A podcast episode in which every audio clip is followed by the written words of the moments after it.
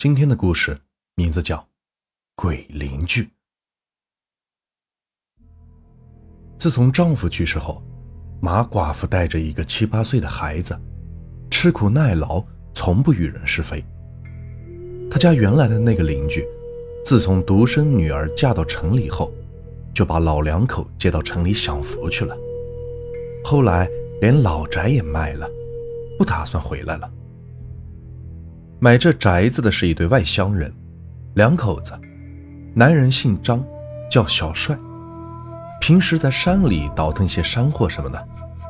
自从有了新邻居，马寡妇就发现这个张小帅是个老实人，不大爱说话，而他的媳妇儿性格却颇为的火辣。每天，马寡妇都能听到张小帅的媳妇儿在那高声的喊着。指挥着张小帅坐这坐那。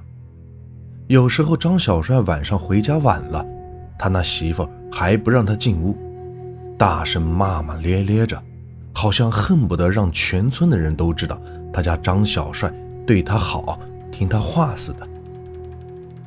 隔壁邻居马寡妇听的是最清楚，不免的有些伤感。要是自己丈夫在世，我永远不会像张小帅媳妇那样，一定对丈夫是百依百顺。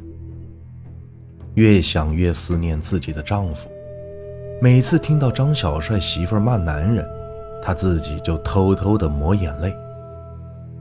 有一天，吃过饭后，马寡妇就去捡鸭蛋，谁知在院子里找了一圈也没有寻见。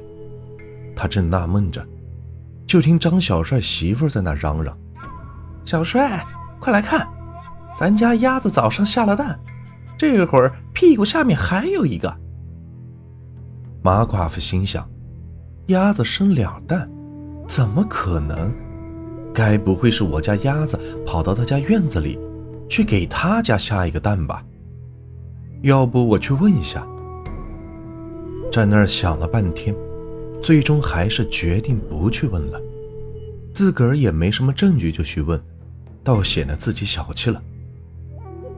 已经一个多星期没捡着鸭蛋了，损失了有七八个鸭蛋，可以卖好几块钱。若以后再捡不着鸭蛋，儿子的学费可怎么凑啊？不行，我还是去问一下，是不是自家的鸭子跑到他家去下蛋了？刚走到拐角处，就听到张小帅媳妇在那和几个妇女得意洋洋地白活着，说他们家鸭子多么能下蛋，每天两个。那几个村民笑着也没有说话。张小帅的媳妇又说：“你们还别不信，昨天早上俺家鸭子那个大屁股一撅就下了一个，我收了后，可是到了晚上。”屁股下还有一个，这么多人，自己又没有证据。再看那张小帅媳妇说的是有鼻子有眼的，马寡妇不好意思的过去了，低着头转身回家，再去院子里找，可还是没有找到。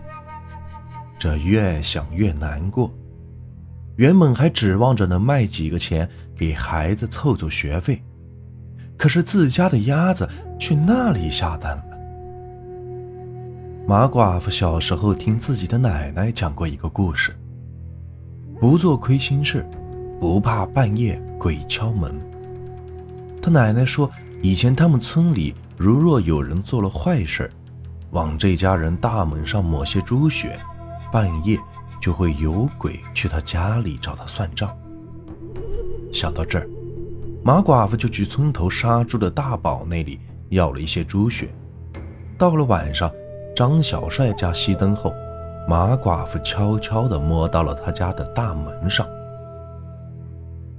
不知过了多久，马寡妇忽然听见隔壁张小帅的声音：“谁呀？”马寡妇没敢开灯，推开房门，站在院子里，隔着低矮的院墙往那边看。就见那张小帅身上披了件衣服，打开了房门，打着手电筒，来到大门那里查看。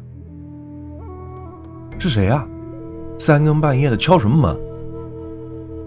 可是外面光是扑腾，就是没人回答，吓得张小帅也不敢开门了。马寡妇是更相信自己的猜测，下定决心，等天亮就去隔壁问个明白。要真是自家的鸭子把蛋下给他们家了，就让他把这几天下的蛋还给自己。第二天天还没亮，马寡妇就听见村长拍着门在外面喊。马寡妇开门后，村长跟他说：“矿上将电话打到大队部了，你弟弟工作的那个矿昨天出了事故，人已经送医院去了，身边没人。”你赶快收拾一下过去。马寡妇一听这个着急，自己可就这一个弟弟呀，可，可自己这一走，这家里该怎么办呢？村长知道一个女人家过日子为难，便从口袋里拿出了三十块钱，递给了马寡妇。现在赶快收拾东西去，赶最早去矿上医院的车。家里这些事，回头我交给你嫂子照看着。就这么着，马寡妇拉着儿子锁了门，将钥匙给了村长，赶紧去了车站。这一次的矿难，死伤了好多人。马寡妇的弟弟虽然受了伤，但总算是活了下来，但可惜腿是瘸了。马寡妇在医院里伺候了弟弟将近一个月。最后实在是放心不下家里，匆匆忙忙带着儿子回家了。回到家，就看见院子里那一块菜地是湿漉漉的，刚才才浇过水。再看的猪圈那个缺口处也被修复过了。马寡妇是打心底里感谢村长。开门进屋一看，也是收拾得干干净净。房梁上挂的小篮子里也是装满了鸭蛋。这会儿已经很晚了，马寡妇想着明天再去感谢村长。在外面忙活了一个月，还是躺在自家的床舒服。躺在床上就睡着了。不知什么时候，马寡妇被隔壁的敲门声和张小帅媳妇的吵闹声惊醒了。也不清楚吵些什么。这隔了一会儿，又安静了。马寡妇刚睡着，就听见有人敲自己家的大门。马寡妇问：“这么晚了，是谁呀？”门外是张小帅的声音，说：“媳妇儿不给开门，我想从你家院子翻过墙去。”马寡妇虽然讨厌他媳妇儿，但是对张小帅的印象还不错。开了大门后，笑着说：“怎么着，又被媳妇关门外了？”张小帅傻傻的一笑，不好意思的点点头。翻过墙后不久，就听见他媳妇开房门的声音和说笑声。马寡妇笑了，想着自己男人如果在世，肯定不会这样对男人的。天亮后。马寡妇提着小篮子，装了些鸭蛋，去了村长的家里，说了自己的情况后，村长的媳妇儿安慰他，也别太难过，这人活着就好。再说，还有政府靠着呢。马寡妇要还村长的三十块钱村长说：“过段时间就要开学了，这三十块钱先不用还，将来给孩子交学费吧。”最后，村长媳妇告诉马寡妇：“你没在家的这段时间，后墙柴火堆里的小鸭子全孵出来了，不少呢。为了养活这些小鸭子，我先送到村里的养殖户那里，每天一块钱，找人帮忙养着。你回来了，就去拉回来吧。这怪不得找不到鸭蛋呢。”感情这老母鸭都藏起来孵蛋去了。马寡妇含着泪要将篮子里的鸭蛋送给村长。这村长的两口子说什么也不要，他只能是提着篮子回去。出门的时候，村长忽然想起什么事，跟着马寡妇说：“你回家拿些烧纸，去给张小帅两口子烧烧，毕竟是邻居一场。”怎，么，怎么给他俩烧纸？马寡妇顿时就愣了，因为昨晚上还见到张小帅，怎么这会儿就……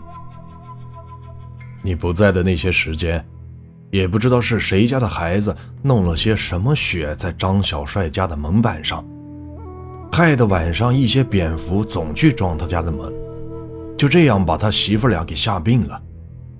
这大半夜的，张小帅开着他那个破车，准备将媳妇送医院。可能是太着急了，车子翻到沟里，这两口子就……村长叹息了一声：“这，这是，这这是……”马寡妇真不知道该向村长如何说这件事儿。这个故事啊，就结束了。如果你们喜欢我的故事，别忘了订阅、收藏和关注我。接下来会有更多有趣的故事，感谢你们的收听。